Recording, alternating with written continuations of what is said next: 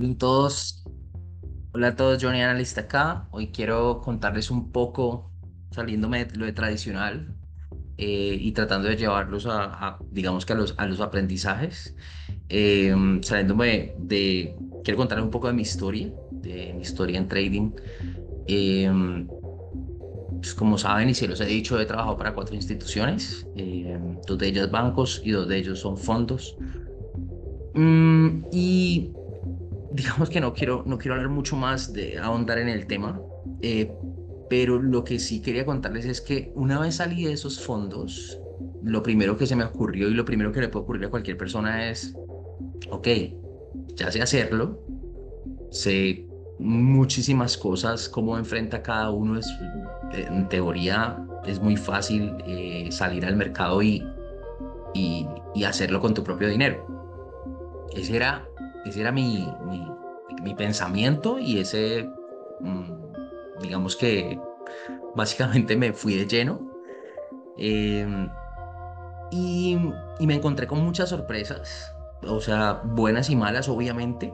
Em, estar en instituciones para mí ha sido algo muy enriquecedor en todo el sentido de la palabra, es decir, eh, para mí estar en las instituciones ha sido mm, pues, una universidad, una escuela que, es invaluable, jefes que he tenido que de verdad me han enseñado muchísimas cosas y por ellos soy hoy el trader que soy. Pero de una u otra manera, em, cada uno tiene que tomar su camino, creo que todos lo hacemos. Y, de una u otra manera, digamos que yo al entender que tenía todo este conocimiento dije, ok, voy a hacerlo yo mismo y, por ahí empecé. Entonces pues, decidí entrar, eh, puse mi propio dinero y, y llegaron ya los desafíos, ¿no? ¿Cuáles son los desafíos para mí? Yo no, eh, digamos que gran parte de lo que uno hace en el fondo depende de lo que, depende de lo que, del tipo de fondo, depende del, del, de lo que, o sea, de lo que está buscando el fondo. Digamos que yo estuve más en uno de wealth management, que es manejo de riqueza eh, un fondo mucho más conservador eh, en términos generales. Eh, entonces, eh, por supuesto, hay una continuación del dinero llegando y lo que tienes que hacer es obviamente investigar, investigar para ver dónde puedes rentar, cómo puedes rentar. Entonces, en esas ideas, cuando yo salgo de, de, de, de, esa institución, lo que, lo que yo me enfrento es que, ok, bueno, ahora voy a hacer lo mismo del fondo. Sí, pero me doy cuenta que al final de, o sea, al final, primero tú no tienes el, el, dinero que tiene el fondo. Ese es el primer paso. Segundo, o sea que hay una limitación. Ahí, empiezan a, empiezan, empecemos a ver qué limitaciones hay. Los recursos de los fondos son diferentes. Eh, eh, y son diferentes que cada mes llegan. O sea, no, no es algo como que fue una vez y maneja el resto de esas veces. Eso no suele ser así. Eso es, ellos son un motor de traer inversionistas o, o inversión o familia. Bueno, eh, fondo, motor de traer ingresos. Y para ellos los ingresos son más dinero para administrar. Eso es, es parte de su, de su, de su trabajo. Em, y em, entonces, digamos que en este caso, cuando uno es inversionista, pues obviamente tiene ese, ese, esos recursos limitados y lo otro es, tienes que tomar una decisión entre en qué entras. Si vas a entrar en activos apalancados o lo vas a hacer no apalancados. Otro punto súper importante porque obviamente los fondos no compran productos apalancados. ¿sí? ¿Por qué? Pues porque al final ellos están en otro negocio, negocio de rentabilidad de largo plazo. ¿sí? Entonces, entonces se, llegan los apalancados, llegaron a mi vida y dije, ok, aquí tiene que estar. Y creo que, creo que ese, ese fue uno de los problemas que a todos nos, creo que es uno de los problemas que a todos nos pasa y que no muchos podemos controlar. En mi caso, yo digamos que quería con cuentas apalancadas hacer lo mismo que hacía en el banco, lo cual evidentemente se volvió imposible, ¿sí?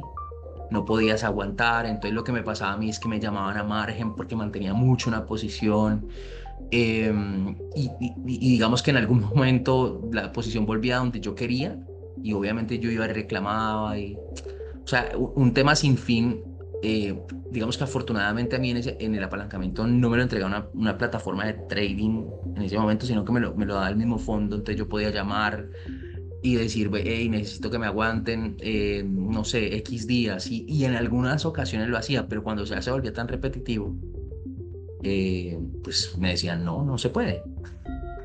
Y al final, eso, ese tipo de cosas son las que les pasan a los, a los, a los, a los traders regulares. Es, hay, llegan como para que entremos ahora en la lección, porque no quiero como enfocarme en, eso, pero sí quiero que, o sea, lo que quería era básicamente contarles que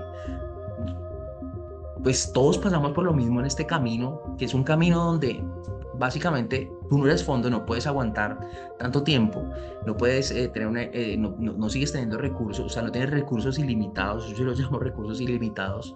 Básicamente, entonces, a lo que tienes que recurrir es a, a instrumentos, ¿sí? A que te apalanquen, a que te mantengan la posición. Todos vivimos ese proceso. Entonces, mucha gente dice, no, es que los apalancados son malos.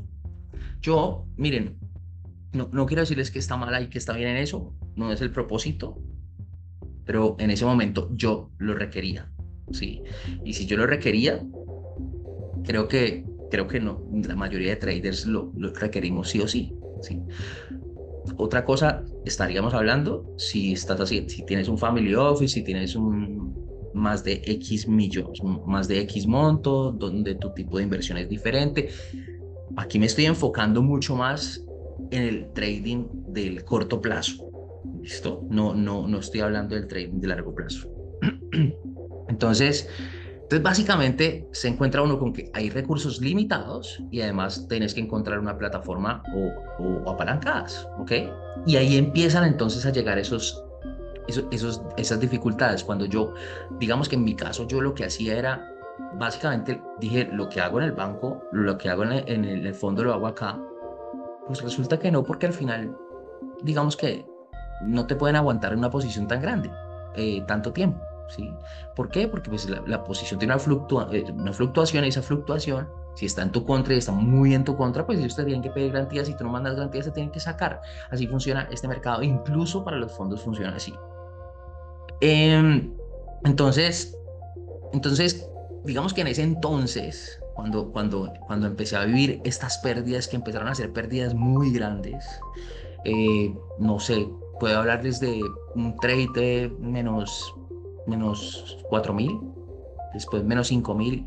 Empecé ahí a decirme, ahí fue que empezó el camino difícil, porque entendí de una u otra manera que esa información que tenía no me servía ahí. Y eso fue como, eso fue un momento muy difícil en mi vida porque si yo me había ido a las instituciones porque pensé que salía, Pensé que sabía. Ahora resulta que me doy cuenta que, que no, no aplica esto acá. Y ahí es donde tuve que hacer el cambio. El cambio es, es transformar el conocimiento que me tenía, de, que tenía, que me servía en este mercado, eh, adaptarlo a, a, mi, a mi tipo de trade, ¿sí? a mi nuevo tipo de trade, y empezar a crear algo que me hiciera sentir tranquilo. Y desde ahí tengo un sistema que, bueno, ya muchos lo saben, pero no, no, no, quiero ahondar mucho ahí, pero tengo un sistema que desarrollé durante, un tiempo y, y, lo he probado y he ido testeándolo y, y afortunadamente con eso, pues, eh, obviamente todo viene también de, no, no, puedo negar que todo viene de, las enseñanzas que he tenido en las instituciones, pero también he agregado cosas que he vivido durante el tiempo que no he estado.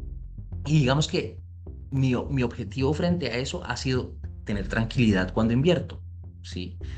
Tener tranquilidad cuando pierdo dinero, tener tranquilidad cuando gano, ¿sí? ¿Sí? No, no, no, no quiero tener un, camino en trading donde cuando gane no sé por qué gano. Simplemente fue una apuesta y gané, no. Cuando pierdo, quiero saber que pierdo pequeño.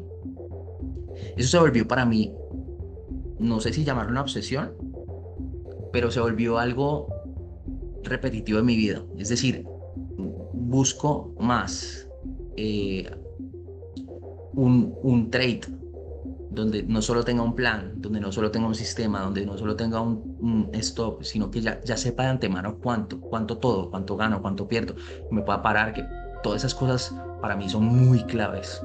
Así que eh, hoy con toda esta información, digamos que yo, yo, yo me comparo en lo que me está pasando, o sea, lo que me pasa ahora y lo, que le pasa a la gente que está llegando a este negocio y digo, ok, yo fui un afortunado, no puedo decir que no, porque tenía demasiada información a mi mano, ¿sí? Y yo escogía cuál era la información, pero tenía una guía de alguien diciéndome, ok, vete por aquí, que en ese caso eran mis, mis jefes. Pero hoy yo siento que mucha gente tiene muchísima información. Tal vez lo que siento que es lo opuesto. Es decir, la gente tiene tanta información hoy que puede educarse sin problema. El problema realmente está en que no tienen nadie que les diga vayan, vayan por este lugar. Creo que ese es el problema hoy. Pero afortunadamente ese tema de la información, del acceso a, a, negociar, pues hoy es, es, otro camino. ¿sí? Eh, miren, mi conclusión de este proceso es que desaprender en algo que siento que no me funciona, también hace parte del camino.